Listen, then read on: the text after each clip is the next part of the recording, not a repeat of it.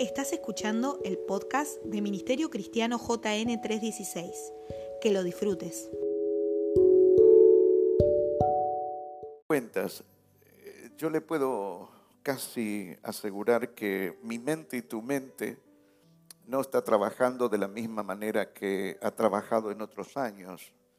Llámese eh, hasta el 2019, post pandemia, la mente comenzó a trabajar y hacernos preguntas cada vez muchas, mucho más, eh, más serias, si se quiere, y algunas personas están tomando decisiones casi radicales, no todas, pero en su mayoría las personas están tomando decisiones, al menos se están diciendo algo está pasando en el planeta y todo eso impulsa a las personas a no pensar igual, al menos se están llenando de muchísimos interrogantes y esos interrogantes nos llevan a hacer a todos nosotros preguntas muy serias sobre nuestra salud, sobre aún nuestra salvación, qué irá a ser de nuestras vidas, de nuestros hijos, de nuestros nietos. Ya la confianza prácticamente ya no está en algunas áreas el ciento por ciento en ciertas cosas que eran claves. Se llega a desconfiar mucho de todos los, eh, se llega a, a desconfiar de la salud, del Ministerio de Salud, de los gobiernos, por supuesto, de la economía. Ya todo es un tembladeral, si se quiere, y no quiero extenderme mucho en esto porque ustedes ya saben este tipo de, cosas. Es decir, y las voces llegan de todos lados y, y, son voces que algunos, si se quiere, hasta los alientan y a otros, en otros casos, los desalientan yo me hago muchas preguntas. Yo sé que la iglesia no es la misma, que los mensajes de los púlpitos eh, sin ninguna duda no pueden llegar a ser los mismos si somos responsables con, con la gente, porque creo que no se puede entretener a la gente con saltos, con gritos y está todo bárbaro y está todo bien y aleluya, gloria a Dios. Y la gente a veces se mueve mucho por las emociones que se sueltan aún de parte de nosotros los ministros y hacemos cosas que terminan seduciendo a veces las personas, pero no todas ellas eh, son producentes o no todas ellas les sirven a las personas para moverse en este tiempo. Cada vez más usted tiene que crecer en relación con el Señor y dedicarse ciento por ciento, acépteme este consejo por favor, al propósito por lo cual Dios te llamó. Fuera de eso, nada va a tener mucho sentido en estos tiempos. Entonces, en esa hecatombe de interrogantes, de cosas que, que vienen a sus mentes, que vienen a mi vida y a veces son noches donde uno duerme eh, muy poco y se levanta haciendo preguntas y se acuesta haciéndonos preguntas, no porque uno no crea en Dios, sino que uno dice, Señor, a fin de cuentas, ¿qué? Es, es una irresponsabilidad tomar un púlpito, es una irresponsabilidad aconsejar personas sin tener tu dirección. Entonces, al final de todas estas cosas, ¿qué? Entonces, esto de al, final que pareciera que el Espíritu Santo nos mueve a mirar el final de las cosas. ¿Dónde encuentra el final de todas las cosas? Libro de Apocalipsis. Ahí van a encontrar ustedes el final, pero el final de todas las cosas en todas las áreas, el fin del planeta, el fin del ser humano, el fin de los poderes, el fin de las riquezas, el fin de nuestro pasar aquí en la tierra y aún el fin del Satanás y sus demonios. Entonces, sin meterme mucho, donde empecé a entender tal vez un poco más o de manera diferente esto cuando Dios le habla a las siete iglesias en el libro de Apocalipsis. ¿Qué es lo que se va a tratar? Se va a tratar la situación de la iglesia. Le va a escribir a siete iglesias, pero por supuesto que en, Asia había mucho más que eh, siete iglesias, sino que eran representativas de, de todos los demás. Pero si somos maduros a la hora de leer el mensaje de Jesucristo a las siete iglesias, nos vamos a dar cuenta que en algunos casos, cuando las leamos, usted y yo, la iglesia de Jesucristo, vamos a tener en algunos casos un poco de cada uno. Y eso nos hace ver que ante los ojos del Señor, usted y yo siempre hemos estado desnudos. No hay cosa que se pueda hacer en oculto que no la conozca. Abra las escrituras. Y estos mensajes a las iglesias no tienen que ver solamente a nivel corporativo, sino nos vamos a dar cuenta que tiene que ver con quienes los componen. En, el caso cada uno de ustedes, en el caso yo, como habla las escrituras, que somos miembros de un mismo cuerpo. Entonces es imposible si usted a veces no lee las escrituras y, tampoco lee mucho Apocalipsis porque empieza, empezamos a decir, uy, estos monstruos, estos con diez cuernos, bueno, son, hay poderes políticos, hay poderes demoníacos. Eh, en definitiva, cuando se escribe Apocalipsis, eh, era, era una manera de escribir que se llamaba la apocalíptica. Y eso era una, una forma que tenían en esa época eh, hemos aprendido de incentivar a los soldados, donde se les mostraba grandes mujeres sobre el agua, por ejemplo. Cuando habla, he visto una mujer sobre el agua y he visto esto, y he visto estas bestias, y he visto tantas cosas. Era una forma de escribir para incentivar la imaginación y que el, guerrero, los soldados, puedan llegar a, a pelear más incentivados, si se quiere así. Entonces hay muchas figuras en el Apocalipsis, pero nosotros vamos a traer esta noche con el permiso del Espíritu Santo del Señor a ver qué es lo que nos quiere decir al final de cuenta, qué es lo que va a pasar con todas las cosas. ¿Cuántos dicen amén? ¿Está interesado? A mí me interesa eh, eh, el, tema, quiero decirle que sí. Entonces quiero, eh, e insisto en este pensamiento, si somos maduros, es muy probable que a veces lo que hablemos esta noche vamos a sacar un poco de la iglesia de Éfeso, de la Odisea, de la iglesia de Esmirna, este, la iglesia de Tiatira, de Sardis, y unos van a decir, yo tengo un poco de esto. Bueno, hay virtudes y hay cosas que son un tirón de orejas para las personas, pero que es más que serio lo que el Señor va, a hablar. Entonces, lo primero que, se muestra, en, que se le muestra a Juan de Padmos, este, que en definitiva algunos dicen que ni siquiera saben si era el apóstol Juan, eh, porque dice Juan de Pasmo, otros dicen si eh, sí era Juan cuando fue desterrado, exiliado en la isla de Pasmo, en aquel lugar, pero en definitiva no se sabe. No es una cosa que nos preocupa, lo importante es, saber que Dios le habló a Juan y le dice, escribe al ángel de estas siete iglesias. Los ángeles, cuando le habla la palabra ángel, le dice, escribe al pastor de esas iglesias. Escribe a todos en definitiva. Entonces lo primero que se le muestra a, Juan es la gloria de nuestro Señor Jesucristo. Y podemos a lo mejor leer algunas cosas rápidos en, Apocalipsis capítulo 1, versículo número 9 yo, Juan, dice, hermanos de ustedes y compañeros en el sufrimiento, en el reino y en la perseverancia que tenemos en unión con Jesús, estaba en la isla de Patmos por causa de la palabra de Dios y del testimonio de Jesús. En el día del Señor vino sobre mí el Espíritu y oí detrás de mí una voz fuerte como la de trompeta que decía, escribe en un libro lo que veas y envíalo a las siete iglesias, a Éfeso, a Esmirna, a Pérgamo, a Tiatira, a Sardis, a Filadelfia y a la Odisea. Me volví para ver quién era la voz que me hablaba y al volverme vi siete candelabros de oro. Me retumba mucho, Willy. Al menos a mí me retumba mucho. Me volví para ver quién era la voz que me hablaba y al volverme vi siete candelabros de oro. En medio de los candelabros de oro estaba alguien semejante al Hijo del Hombre, vestido con una túnica que llegaba hasta los pies y ceñido con una banda de oro a la altura del pecho.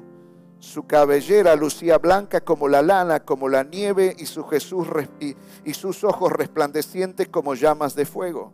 Sus pies parecían bronce al rojo vivo en un horno, y su voz era tan fuerte como el estruendo de una catarata. Nada que ver con el Cristo que nosotros tenemos, el de las sandalias, el Cristo flagelado, el Cristo golpeado, es el Cristo glorificado. Está entre los candelabros de oro, es, tiene plenitud en todas las cosas. Acuérdese que lo que el apóstol Pablo dijo, yo a Cristo ya no lo conozco como lo he conocido, como ustedes lo conocen. Yo lo conozco a Cristo glorificado, como está ahora Él, dominando absolutamente todas las cosas. Así que si usted piensa tener un encuentro con Jesús, sepa que Cristo se va a revelar, por supuesto, como Él quiere, pero es un Cristo glorificado. Y el Cristo que tenemos hoy es el Cristo como cantaba en la canción o alguien dijo que tiene dominio absoluto sobre todas las cosas. En su mano derecha tenía siete estrellas y de su boca salía una aguda espada de dos filos. Su palabra era poderosa, su rostro era como el sol cuando lo brilla con el esplendor. Al verlo caí a sus pies como muerto. Pero él poniendo su mano derecha sobre mí, me dijo, no tengas miedo, yo soy el primero y el último y el que vive y estuve muerto, pero ahora vivo por los siglos de los siglos y tengo las llaves de la muerte y tengo las llaves del infierno. Escribe pues lo que has visto, lo que sucede ahora y lo que sucederá después. Quise leerle esto porque, insisto, Él es la única voz autorizada que nos puede llegar a decir qué va a pasar al final de todas las cosas. Entonces todos ustedes tienen interrogantes en muchísimas áreas. Salud, enfermedad, familia, vida eterna, salvación de las almas, si estás haciendo bien, estás haciendo mal. Bueno, acá en las escrituras, eh, eh, en el mensaje a las siete iglesias, yo quisiera animarle a que preste eh, mucha atención y no vamos a profundizar sobre ellas, vamos a leer así bien por encima, pero vamos a sacar enseñanzas y qué es lo que nos aconseja el Espíritu Santo que usted tiene que hacer y yo tengo que hacer. Primera iglesia, la iglesia de Éfeso, escribe al ángel de la iglesia de Éfeso, esto dice el que tiene las siete estrellas en su mano derecha y se pasea en medio de los siete candelabros de oro. Conozco sus obras. Díganle al de lado, Él conoce tus obras todas, todas. Tu duro trabajo y tu perseverancia, sé que no puedes soportar a los malvados y que has puesto a prueba a los que se dicen ser apóstoles, apóstoles, perdón, pero no lo son. Y has descubierto, dice, que son falsos. ¿Qué poder de revelación la iglesia de Éfeso en cuanto a eso? Una iglesia perseverante, una iglesia trabajadora, una iglesia con revelación, una iglesia que había sufrido y que sufre aún por causa del nombre de nuestro Señor Jesucristo. Dice, y has perseverado y sufrido por mi nombre sin desanimarte. Sin embargo, tengo en tu contra que has abandonado tu primer amor. Escuche, recuerda de dónde has caído arrepiéntete y vuelve a practicar las obras que hacías al principio, porque si no te arrepientes, iré y quitaré de su lugar tu candelabro. Oh, qué tremendo. Una iglesia perseverante, sufrida, una iglesia que tenía revelación, sabía discernir el corazón de las personas, tenía gracia, tenía favores de parte del Señor. Pero el Señor dice, tengo algo contra ti. Y ese algo que tengo contra ti te puede llevar a perderlo todo. ¿Qué cosa, Señor? Has olvidado tu primer amor.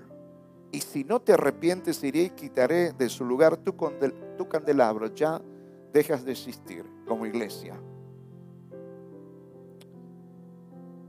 Dice, pero tengo a tu favor que aborreces las prácticas de los nicolaitas, las cuales yo también aborrezco. El que tiene oídos, que oiga lo que el Espíritu dice a las iglesias. Al que salga vencedor le daré derecho a comer del árbol de vida que está en el paraíso de Dios. Enseñanza.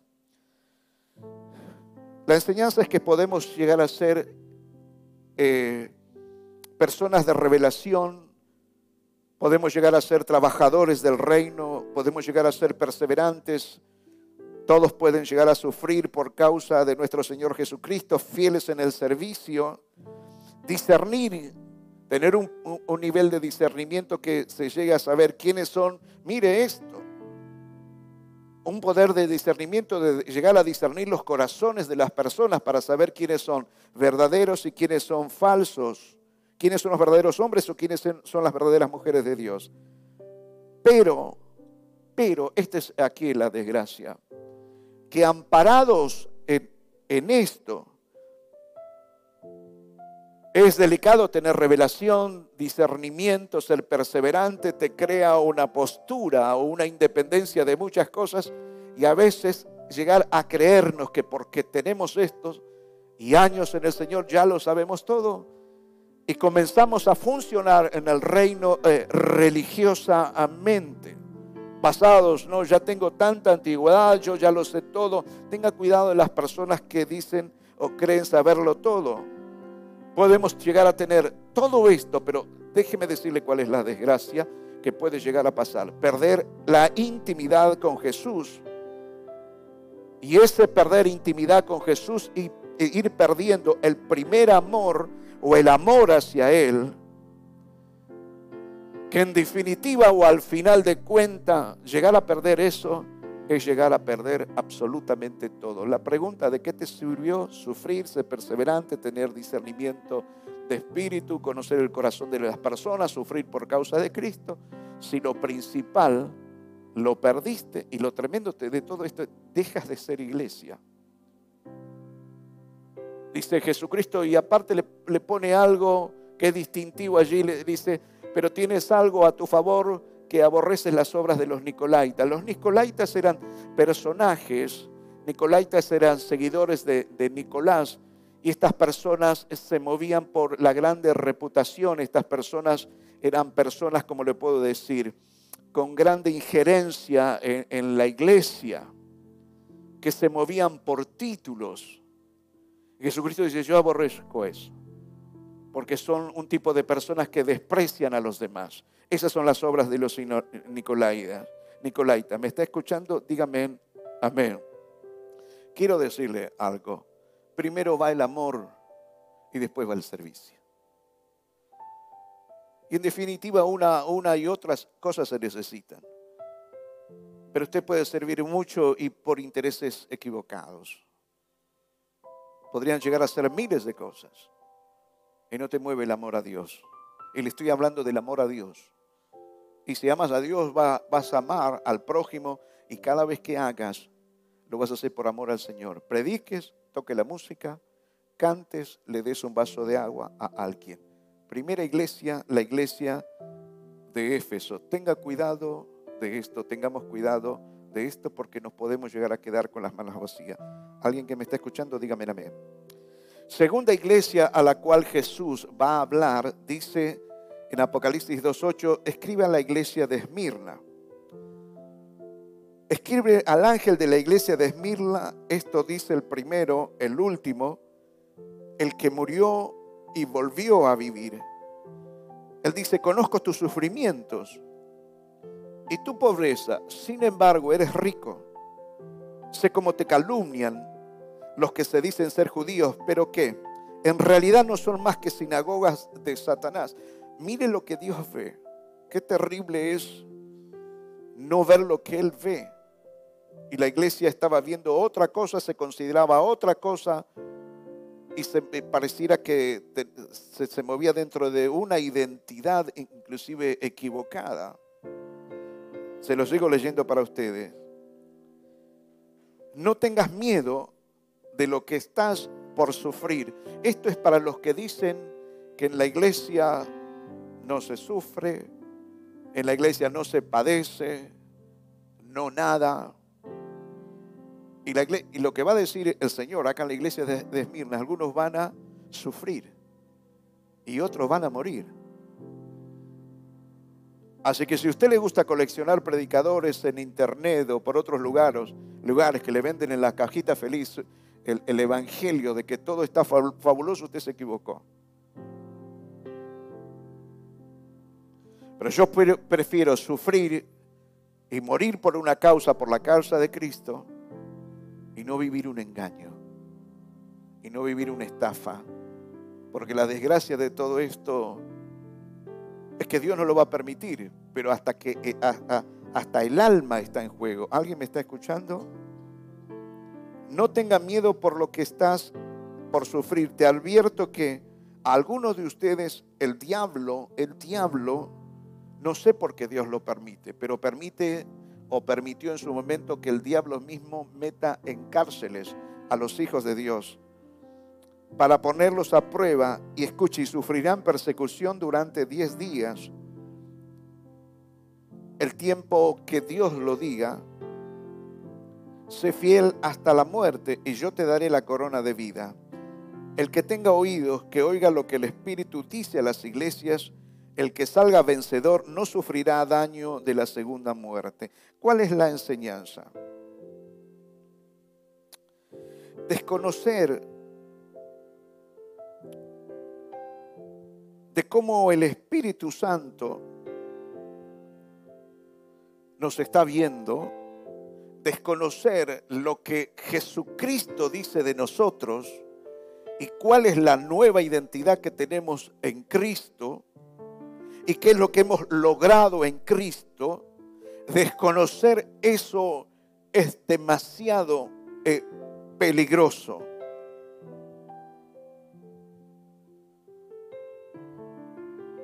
¿Qué dice allí? Es una iglesia que, bueno, soy pobre, no sé si está bien esto, no sé si está bien lo otro.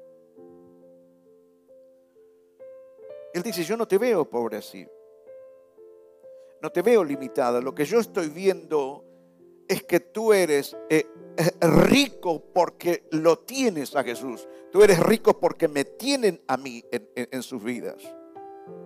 Y si ustedes me tienen a mí, lo tienen eh, todo.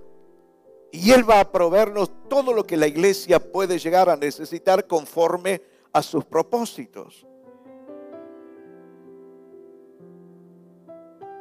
Te mueves en una dimensión de pobreza. Conozco tu sufrimiento y también conozco tus pobrezas, tus, tus carencias. Conozco cómo te llegan a calumniar. Pero te digo más, aún vas a sufrir más allá de estas cosas que te estoy diciendo. Es más, te voy a decir que van a meter de tus miembros y de tu gente, en algunos casos, casos van a padecer mucha injusticia y aún los van a meter en, en la cárcel si se quiere. Lo único que te pido es que seas fiel hasta la muerte. Luego yo te voy a dar la corona de vida. Yo creo que es peligroso no entender lo que usted y yo tenemos en Cristo en estos tiempos. Sabido es de qué cantidad de gente, aún de pastores, de miembros, han muerto a causa del COVID. Y están muriendo por otro tipo de injusticias también. A un predicador le prendieron fuego porque estaba eh, predicando en un país asiático. Hay miembros que los atan a camiones, los arrastran, los golpean y les terminan prendiendo fuego por el hecho de ser cristianos. ¿Qué mensaje usted le predica a esa gente? Eh, con Cristo estar todo bárbaro, no vas a sufrir, no vas a padecer. Si usted es maduro en el Señor, no puede hablar cosas ajenas a la voluntad del Señor, porque si el mismo Cristo nos está diciendo, en el mundo tendréis aflicción, es una irresponsabilidad desde nuestros púlpitos llegar a engañar a las personas. Solamente para que venga mucha gente y traigan sus aportes financieros, sus ofrendas, sus primicias, sus diezmos y miles de cosas, sin importarnos un pito de la salvación de las almas de las personas. Entonces usted tiene que saber que por causa de Cristo usted puede llegar a padecer muchas cosas, Pero una cosa esté seguro, su alma no van a poder tocarla porque su alma está escondida en Dios. ¿Me escucha lo que estoy diciendo? ¿Cuántos me dicen amén a esto? Él no va a negar a la iglesia la enseñanza que Él no le niega a la iglesia que por un tiempo, acá dice 10 días, es un tiempo, el tiempo ni más ni menos para que me entienda. ¿Me escucha lo que estoy diciendo? No es que si ibas a padecer Dios y dice, uy, Dios me olvidé de sacarte el sufrimiento y padeciste y sufriste unos 20, 30 o 4 años sin...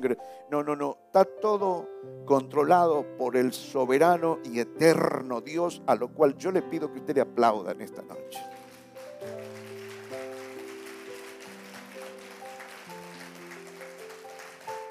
A esta iglesia Dios, Dios le dice, te animo a que seas fiel hasta la muerte.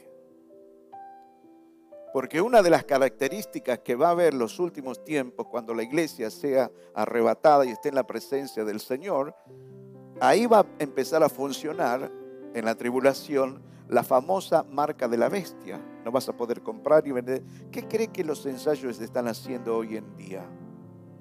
En el mundo entero. Entonces le van a decir a usted, mire, si usted quiere tener participación en, esta, en este planeta, Usted quiere ir a la farmacia a comprar un remedio para su hijo o su hija, su bebé. Si usted está queriendo que lo operemos, la operemos, mire, al menos que usted se deje marcar, no hay salida para usted. ¿Qué hace usted? Es su nieto, es su nieta, es su hijo, es su hija, es su esposa, es su esposo. ¿Qué le dice el Señor? Sé fiel hasta la muerte. Yo te voy a dar vida eterna. La muerte es solamente un momento, eso va a ser un segundo pero la gloria va a ser por la eternidad.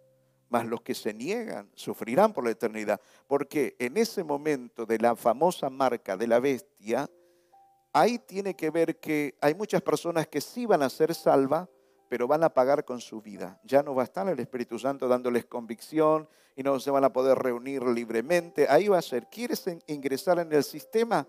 Tienes que adorar a la bestia. Vas a tener que, ¿de dónde te gusta más? En, la mano o en la cabeza. El 666 va a funcionar ahí. ¿Qué hace usted?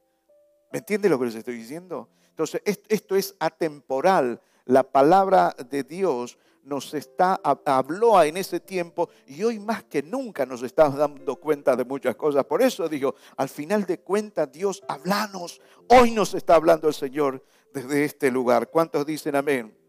Tercera iglesia, la que le habla es a la iglesia de Pérgamo. La iglesia de Pérgamo, escribe el ángel de la iglesia de Pérgamo. Esto dice el que tiene la aguda espada de dos filos. ¿Hay cuántos creen que hay poder en la boca de Dios? En lo que Él dice. Es insoportable el poder, nadie lo puede resistir. De hecho, Él dijo, sea la luz y fue la luz. Él dio la palabra y se formaron los monstruos marinos. Es irresistible la palabra de Dios. No hay quien la pueda sostener. Por eso está diciendo las escrituras, este dice el que tiene la espada de dos filos, poderoso en palabra, sé dónde vives, allí donde Satanás tiene su trono. Sin embargo, sigues fiel a mi nombre, no negaste tu fe en mí, ni siquiera en los días en que Antipas, mi testigo fiel, sufrió la muerte. Diga la muerte en esa ciudad donde vive eh, Satanás. No obstante, tengo unas, acá dice, eh, no obstante, tengo unas cuantas cosas contra ti. Que toleras ahí a los que se aferran a la doctrina de Balaam. El que enseñó a Balac a poner tropiezo a los israelitas. Estos son los que manipulan a la gente Piden sumas exorbitantes de dinero. ¿Quieres que te sane? Envíame una ofrenda. ¿Quieres que haga esto o lo otro? Esto te sale tanto.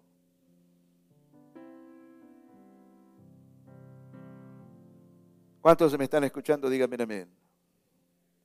La Biblia dice que en los últimos tiempos van a ser en mercadería precisamente de la gente. Una cosa es ser honesto, porque digno es el obrero de su salario. ¿Cuántos dicen amén? Esto hay que reconocerlo, todos lo sabemos, de las ofrendas, primicias y diezmos. Pero de ahí en más, que empiecen a crear trampas para engañarlos, ya eso ya es harina de otro costal. ¿Me escucha lo que les estoy diciendo? Es que no le estoy diciendo yo, lo que, lo que le está diciendo las escrituras. Y a veces a las personas se las manipula muy fácilmente. El otro día miramos una, una eh, película con mi esposa, se llamaba Sedócil. Sedócil es Sedócil. El poder que tenía ese hombre es un documental sobre cantidades y miles de personas que el tipo se le antojaba escuchar, eh, acostarse con las mujeres de, este, de este, lo hacía. Hacía que todas las empresas se las pongan a su nombre. O sea, ¿cómo la gente puede ceder tan totalmente? Dígame usted. ¿Se puede engañar a las personas? Sí. ¿Se las puede trabajar emocionalmente? Sí, sí, sí. Por eso necesitamos todos los días tener una muy buena relación con el Señor. Y acá les vuelve a decir lo mismo. Toleras a sí mismo, eh, perdón, eh, poner tropiezo a los israelitas, incitándoles a comer alimentos sacrificados a los ídolos y cometer inmoralidades eh, sexuales. Toleras a sí a los que sostienen la doctrina de los nicolaitas. ¿Ves? Hay muchas personas que le encantan los títulos y que se pavonean como pavos reales y, la gente que dice, wow, esa es la gran ungida, el gran ungido, wow. El otro día veía a alguien que ustedes escuchan mucho, un tipo joven, bajando de una limusina así con los guardaespaldas, ¿no? Se saca los lentes y, entra, y así, ¿no? Los guardaespaldas. Y la gente, ay, falta que le diga mi ídolo. ¿Por qué te cuelgas de esa gente? ¿Por qué desciendes tan bajo en adoración? Cuando en tal caso mucha diferencia entre ellos y ustedes no hay, la misma sangre los ha lavado a ustedes. Eres importante para Dios. Dios dignificó tu vida. En tal caso nosotros Dios nos ha puesto para perfeccionar a los santos, pulirlo, a los últimos ajustes pero para que en definitiva cumpla las obras del ministerio a lo que Dios te llegó a llamar. Dios es santo, tres veces santo, y Él no va a compartir su gloria con, con nadie. Por tanto, dice, arrepiéntete de otra manera, iré pronto a ti para pelear contra ellos como la espada que con la espada que perdón que sale de mi boca. El que tiene oídos para oír que oiga lo que el Espíritu dice a las iglesias. Al que salga vencedor, les daré del maná escondido. Le daré también una piedrecita blanca en la que está escrito un nombre, un nombre nuevo que solamente el que lo sabe el que lo recibe. Enseñanza. Esta es la iglesia rodeada de personas difíciles, en la familia, en los barrios, en las ciudades hostigados en los trabajos, eh, hostigados en, las familias, hostigados en el barrio, hostigados en sus ambientes, gente perversa, donde este tipo de persona constantemente está corriendo serios riesgos. Pero son personas fieles que no negaron al Señor, no negaron el testimonio de nuestro Señor Jesucristo, no negaron su adhesión a Él. La contra es que no sé si por el entorno que los rodea, que los oprimen, a veces negocian con el mundo.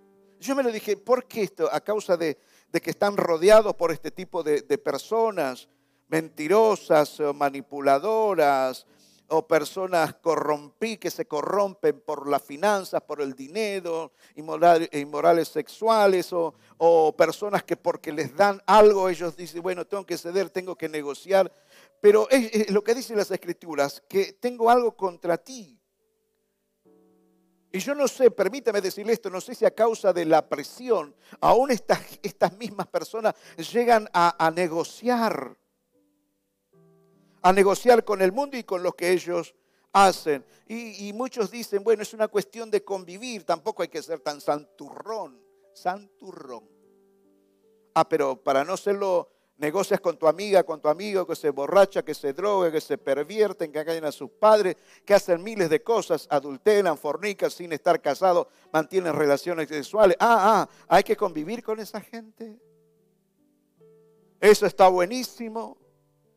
Yo me lo pregunté, dije, a causa de, la casa, la ciudad que estaban viviendo, estaban negociando eso.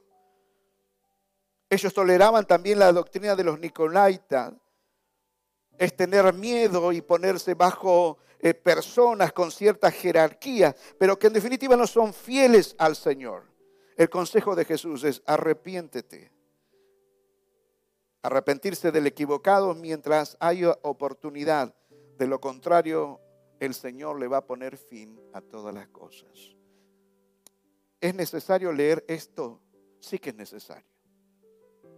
A mí me parece que la tu vida, la de tu esposa, la de tu esposo, la de tus hijos, la de tus nietos, la de tu gente, a mí me parece que es demasiado importante como para no pedirle al Señor que nos hable y nos diga al final de cuenta que bueno, al final de cuenta es esto. ¿Me escucha lo que estoy diciendo? Iglesia de Tiatira, Apocalipsis 2.18.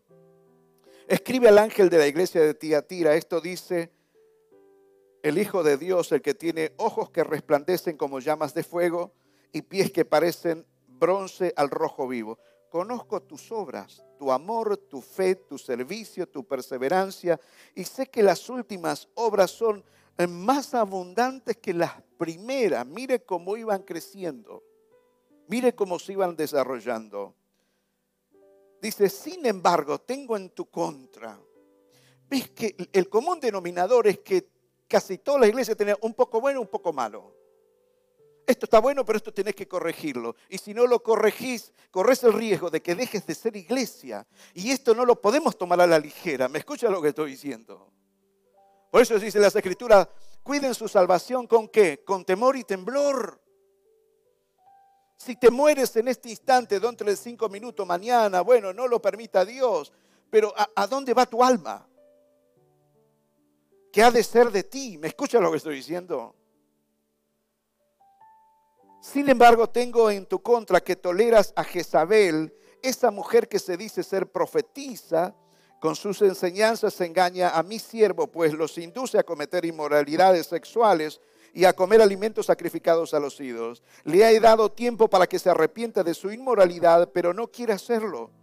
Por eso la voy a postrar en un lecho de dolor y a los que cometen adulteria con ella los haré sufrir terriblemente a menos que se arrepientan de lo que aprendieron de ella. A los hijos de esa mujer los heriré a muerte. Mire hermano, esto es fuertísimo. Así sabrán todas las iglesias que yo soy el que escudriña la mente y el corazón y a cada uno de ustedes los, trataré de acuerdo con sus obras.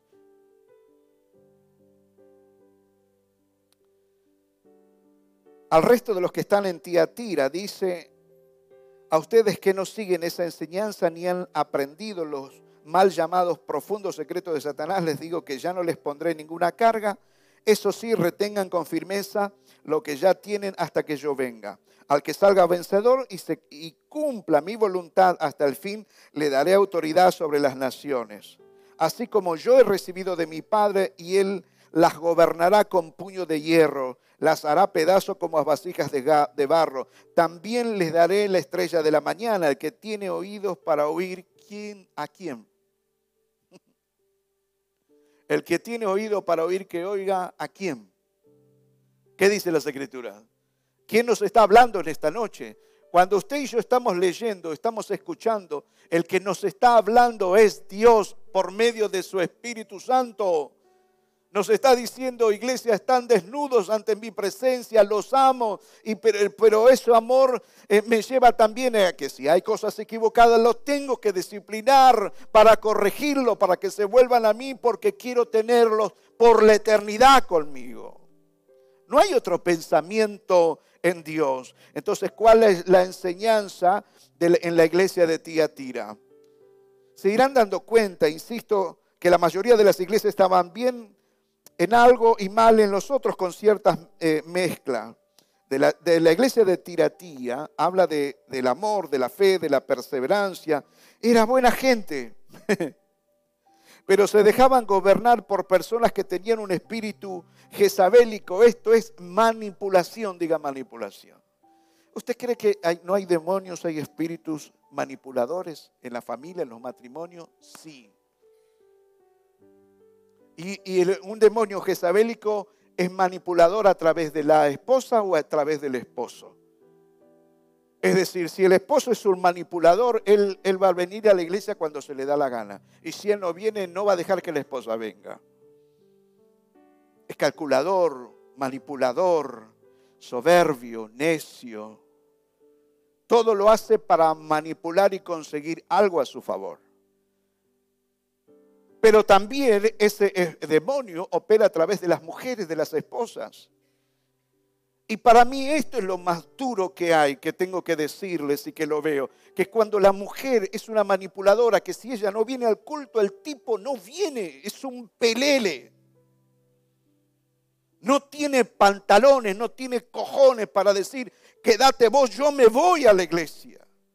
Yo necesito de Dios para mi vida, para vos, para nuestros hijos, para nuestros nietos. Yo dependo de Dios, no voy a depender de vos. Manipulación de que de en todas las áreas.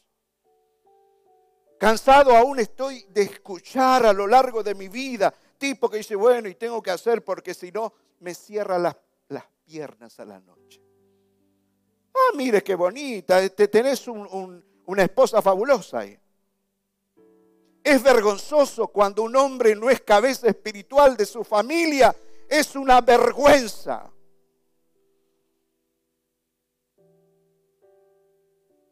Ay, mi esposa no quiere venir hoy porque está dolida. ¿Y vos, pedazo de maricón? ¿Por qué no venís vos? ¿Por qué no venís a buscar del Señor? ¿Por qué no sos ejemplo para ella? Cuando ella se enoja con el pastor, ¿usted cree que el tipo saluda? El tipo no me saluda.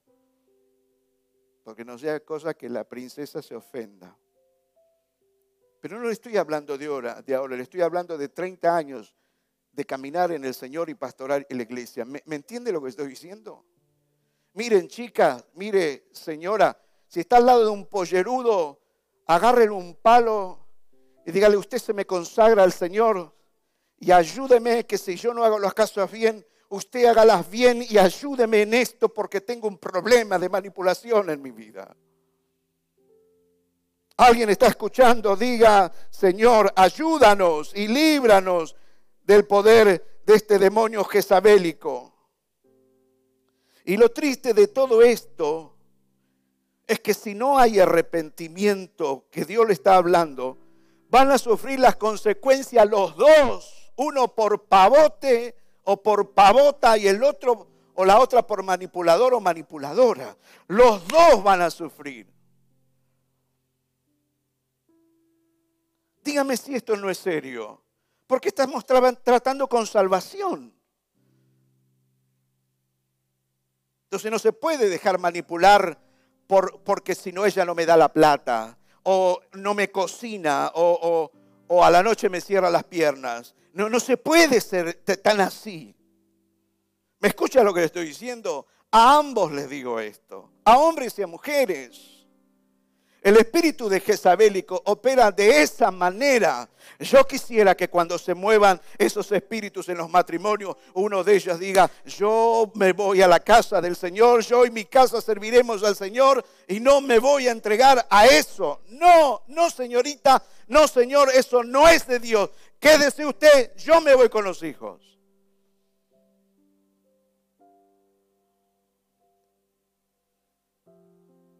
El Señor dice que los que salen airosos de esto, va a haber recompensas para ellos.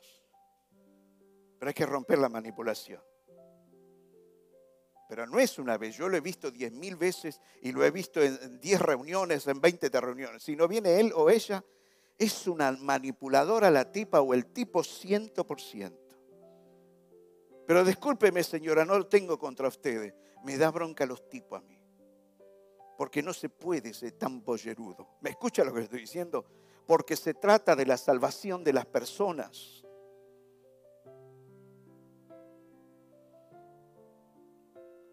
¿Verdad que no se ofende? Yo me, agarro una cosa que me, me, lo agarraría a esos tipos, le diría. La iglesia de Sardis, Apocalipsis capítulo 3, me da 15 minutos, tal vez en 15 termine. Eh, me, tiene paciencia, pero déjeme que, que estamos trabajando cosas serias en esta noche. Apocalipsis 3.1, la iglesia de Sardis, escribe al ángel de la iglesia de Sardis, y esto dice el que tiene los siete espíritus de Dios, las siete estrellas, todo bajo su control, poder, autoridad, gobierno, gloria. Conozco tus obras. Ay Jesús. Y tienes fama de estar vivo, pero en realidad, ¿qué dice el Señor? Estás muerto. Despierta, re reaviva lo que aún es rescatable, pues no he encontrado que tus obras sean perfectas delante de mi Dios. Escúcheme, hermanos, Jesús le está hablando a la iglesia, no le está hablando al mundo. Le está hablando a, quien, diga, dígale al lado, te está hablando a ti, te diste cuenta, ¿no? Dígale. He encontrado que tus obras pues no he encontrado que tus obras sean perfectas delante de mi Dios. Así que recuerda qué cosa, dígame, qué cosa. Dígame de nuevo, ¿qué cosa tengo que recordar? Recuerda lo que has recibido. ¿Qué cosa? ¿Qué cosa? Recuerda lo que has recibido. Dígale al de lado, ¿qué recibiste vos? que, no está usando. Lo que has recibido y oído, obedécelo y arrepiéntete. Si no te mantienes despierto, cuanto menos lo esperes, caeré sobre ti como un ladrón. Sin embargo, tienes en Sardis a unos cuantos que no se han manchado la ropa. Ellos, por ser dignos, andarán conmigo vestidos de blanco.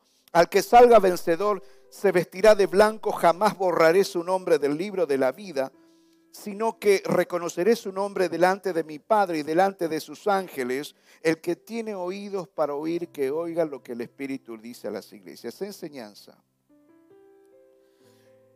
Lo que está hablando el Señor de que hay demasiadas personas con fama de estar vivos ante los ojos de las personas. Y muchas veces nosotros decimos, qué ungida que es ella, qué ungida uy, eso es tan vivo, ah, eso me gusta. Y Dios dice, no, estás mirando mal. ¿Cómo se mueven de aquí para allá? Andan por todo lado y ando, ando, alimentando a los pobres, ando haciendo esto, ando haciendo lo otro. Y me muevo tanto que a veces hasta termino en las sábanas equivocadas de alguien.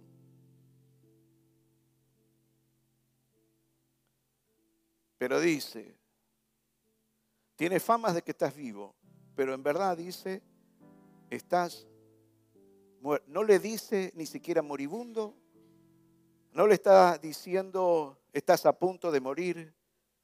Lo que estás haciendo ya es pecado y ya estás muerto.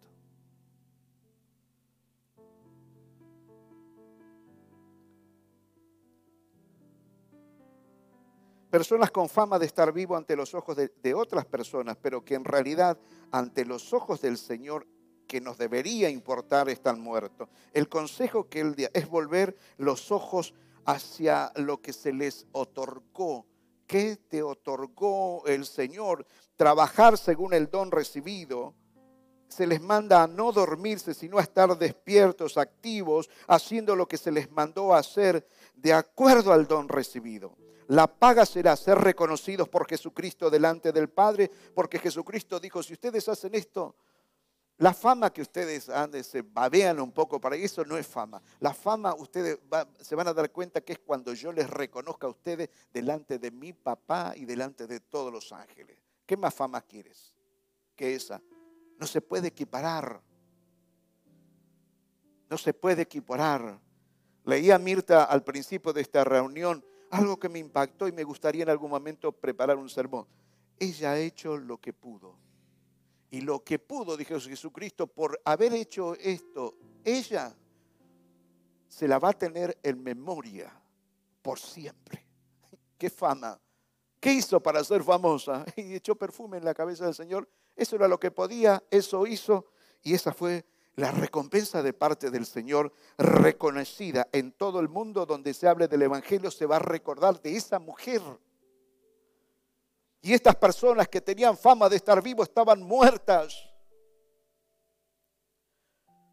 Hermanos, hagamos lo que Dios nos ha mandado hacer.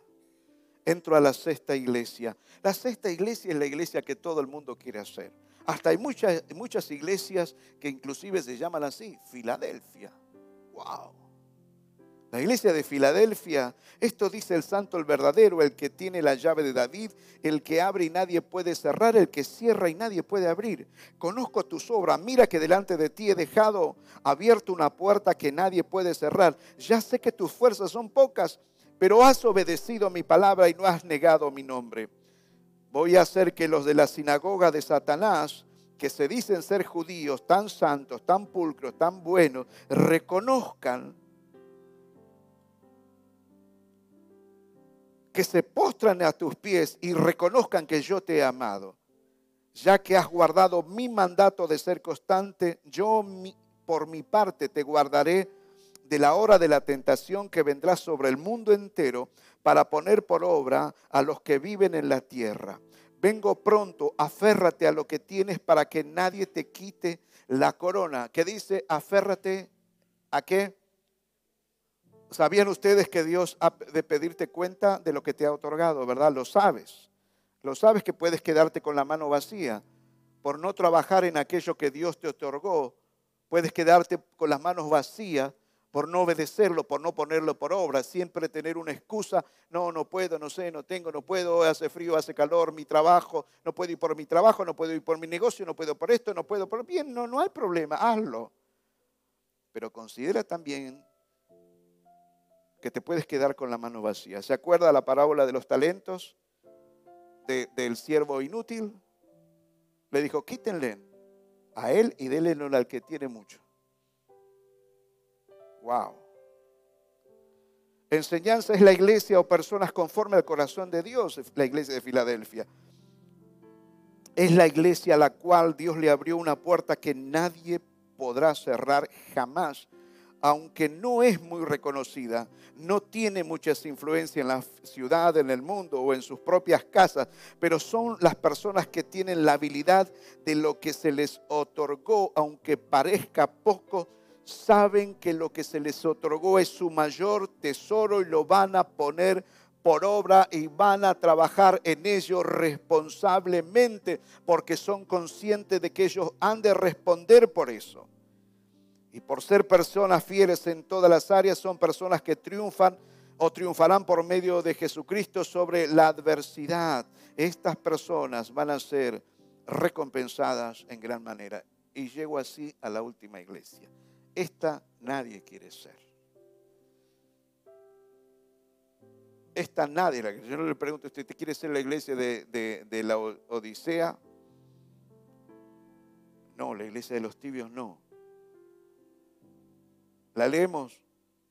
¿Le parece bien que la leamos? Escribe al ángel de la iglesia de la Odisea, esto dice el amén, el testigo fiel y verás el soberano de la creación de Dios. Conozco tus obras.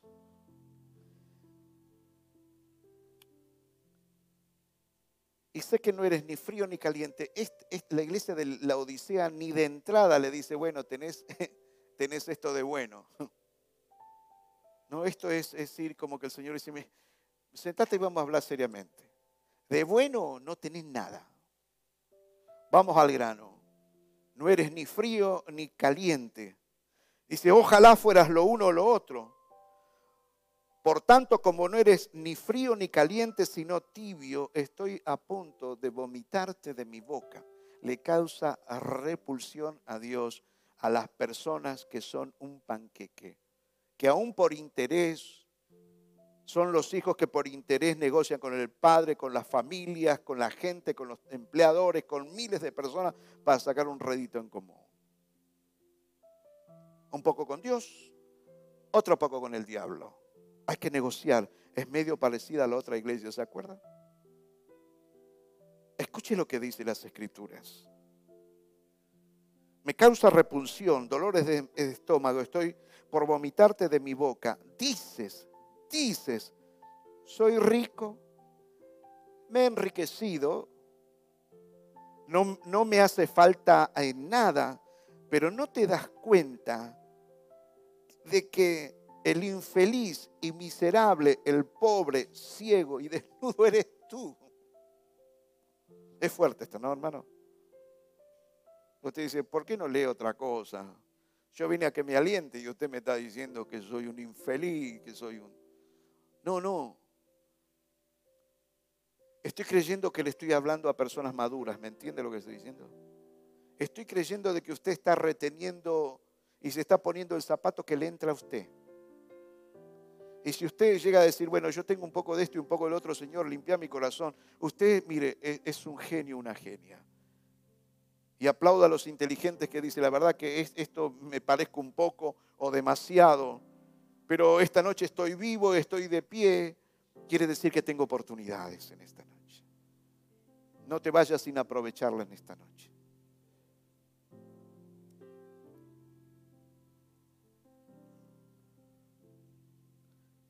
Dice, soy rico, me he enriquecido, no me hace falta nada, pero no te das cuenta de que el infeliz y miserable, el pobre, el ciego y desnudo eres tú. Por eso te aconsejo, mire, qué misericordia de Dios, ¿no es cierto? Por eso te aconsejo que de mí compres oro refinado por el fuego, para que te hagas rico entonces.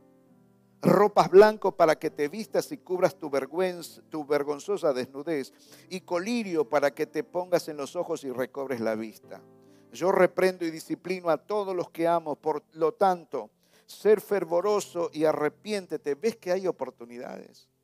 A este pobre ciego, infeliz, descarriado. A este tibio o a esta tibia le dice, arrepiéntete.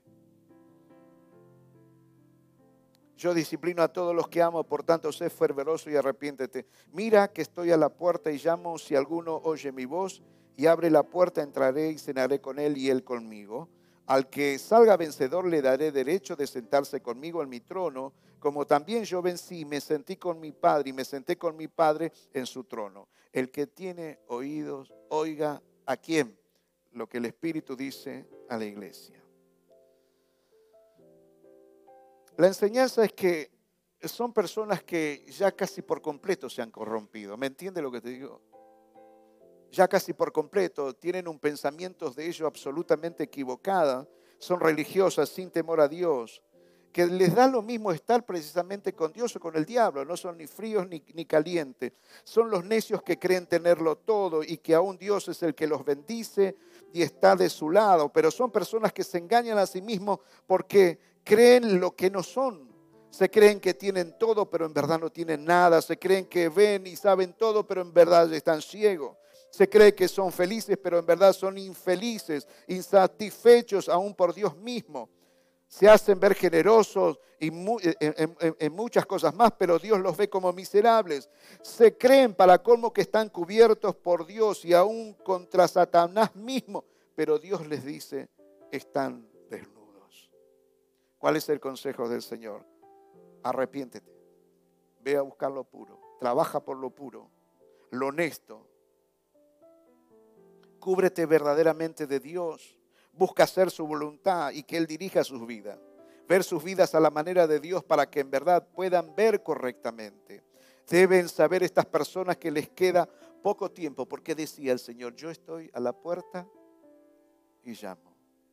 Óigame, esto, esto es delicado y de sumo cuidado. Que todas las personas que están partiendo en el tiempo de hoy Dios les conceda la gracia, el don del arrepentimiento. Y si bien no todos se han de salvar, pero que muchos se salven. ¿Cuántos me dicen amén? Y acá es misericordia gratuita para todos. Entonces, deben saber estas personas que les queda poco tiempo. Jesús está a las puertas y los está llamando. La idea de Dios es si obedecen. La idea de Dios es si obedecen, van a obtener la salvación de, sus vidas. Quiero terminar diciéndole, Siempre digo siete minutos.